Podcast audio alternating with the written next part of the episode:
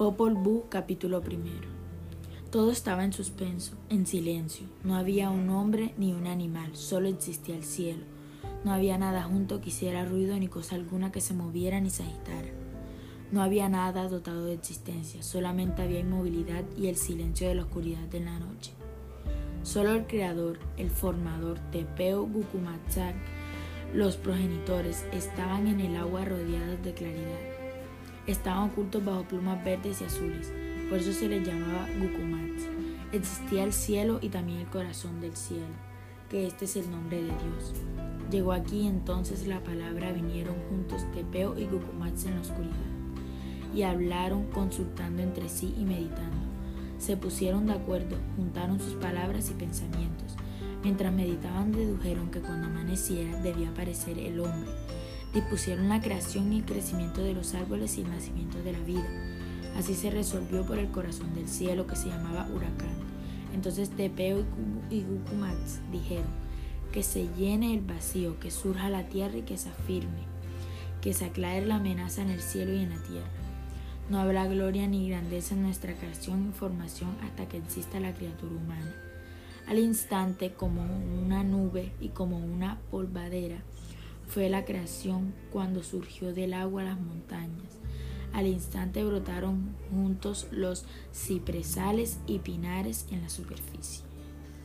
Popol Vuh capítulo 2 Luego hicieron a los animales pequeños del monte, los venados, los pájaros, leones, tigres, serpientes, culebras, guardianes y bejucos. Y dijeron los progenitores, Solo en silencio e inmovilidad habrá bajo los árboles y los bejucos. Conviene que haya quien los guarde. Al punto fueron creados los venados y a las aves. Y enseguida les repartieron sus moradas. Tú, venado, dormirás a la orilla de los ríos y en las, en las barrancas. Aquí estarás entre la maleza, en el bosque te multiplicarás, en cuatro, pies andarás y te sostendrás. Los pájaros habitaron entre los árboles y los bejucos. Allí se multiplicarán cuando terminarán la creación de todos los cuadrúpedos y las aves. Los progenitores les dieron habla, grojead, gritad, llamad a cada uno de vuestras especies, decid nuestros nombres alabadnos a nosotros, vuestra madre, vuestro padre. Pero no se pudo conseguir que hablaran, solo chillaban, cacareaban y graznaban. No fue posible que dijeran el nombre de los dioses. Eso no está bien, dijeron entre sí los progenitores. Y a los animales seréis cambiados porque no se han conseguido que habléis.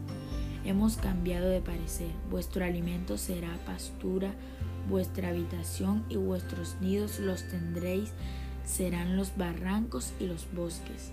Haremos otros seres que sean obedientes. Aceptad vuestro destino. Vuestras carnes serán trituradas entre Tepeu y Cucumats, dijeron.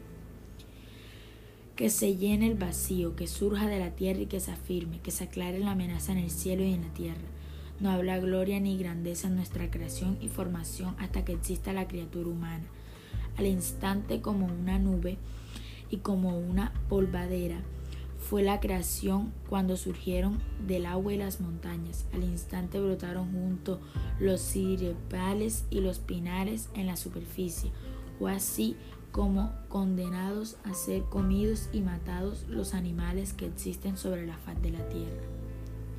Los dioses se propusieron probar otra vez, de la tierra de todo lo hicieron de carne el hombre, pero vinieron que no estaba bien, porque se deshacían, estaba hablando, no tenía movimiento ni fuerza y se caía. Tenía velada la vista, al principio hablaban, pero no tenía entendimiento rápidamente. Se humedeció dentro del agua y no se pudo sostener. El creador y el formador entonces deshicieron su obra y hablaron de sus abuelos, Iyipaco y Itzimucane, pidiéndoles que echaran la suerte con granos de maíz y cité. Querían saber si tallarían al nuevo hombre en madera. Entonces Itzipiyacoc e Itzmucane hablaron y dijeron, bueno, saldrán vuestros muñecos hechos de madera, hablarán y conversarán sobre la faz de la tierra, y al instante fueron hechos los muñecos labrados en madera. Se parecían al hombre, hablaban como el hombre y poblaron la superficie de la tierra. Se multiplicaron y tuvieron hijos e hijas, pero aún no tenían alma ni entendimiento. No se acordaban de su creador ni de su fundador. Caminaban sin rumbo y andaban a gatas hablaban. Al principio sus pies y sus manos no tenían consistencia, no tenían sangre ni sustancia ni humedad ni, ni gordura. Sus mejillas estaban secas y amarillas y sus carnes. Popol Vuh capítulo 3. Enseguida fueron aniquilados los muñecos de palo. Un gran diluvio se formó, producido por el corazón del cielo. Se cayeron las cabezas de los muñecos de palo de Cité eh, se hizo la carne del hombre, pero cuando la mujer fue labrada por el Creador y el Formador, se hizo su carne de espadaña. Pero estos hombres y estas mujeres no pensaban, no hablaban con su Creador y su Formador que los habían hecho. Y por esta razón fueron anegados, fueron castigados porque no pensaban en su madre ni en su padre. El corazón del cielo llamado huracán Llegaron entonces los animales pequeños, los animales grandes, los palos y las piedras.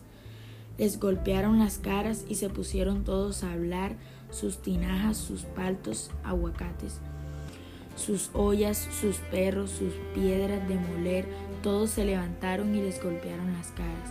Mucho mal nos hacíais, nos comías y nosotros ahora os morderemos. Les dijeron sus perros y sus aves de corral y las piedras de morir. Éramos atormentados por vosotros, todo el tiempo hacían oli, uki, uki, nuestras caras a causa de vosotros. Pero ahora de habéis dejado de ser hombres, probaréis nuestras fuerzas, moleremos y reduciremos a polvo vuestras carnes. Sus perros dijeron, ¿por qué no nos dabais nuestra comida? Apenas estábamos mirando y ya nos arrojabais a vuestro lado y nos echabais afuera. Siempre tenéis listo un palo para pegarnos mientras comías.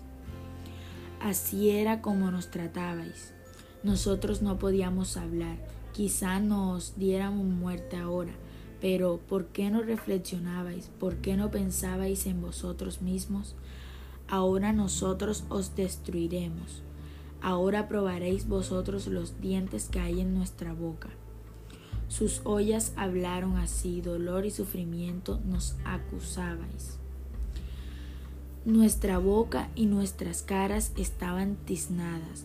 Siempre estábamos puestos sobre el fuego y nos quemabais como si no sintiéramos dolor. Ahora probaréis vosotros, os quemaremos.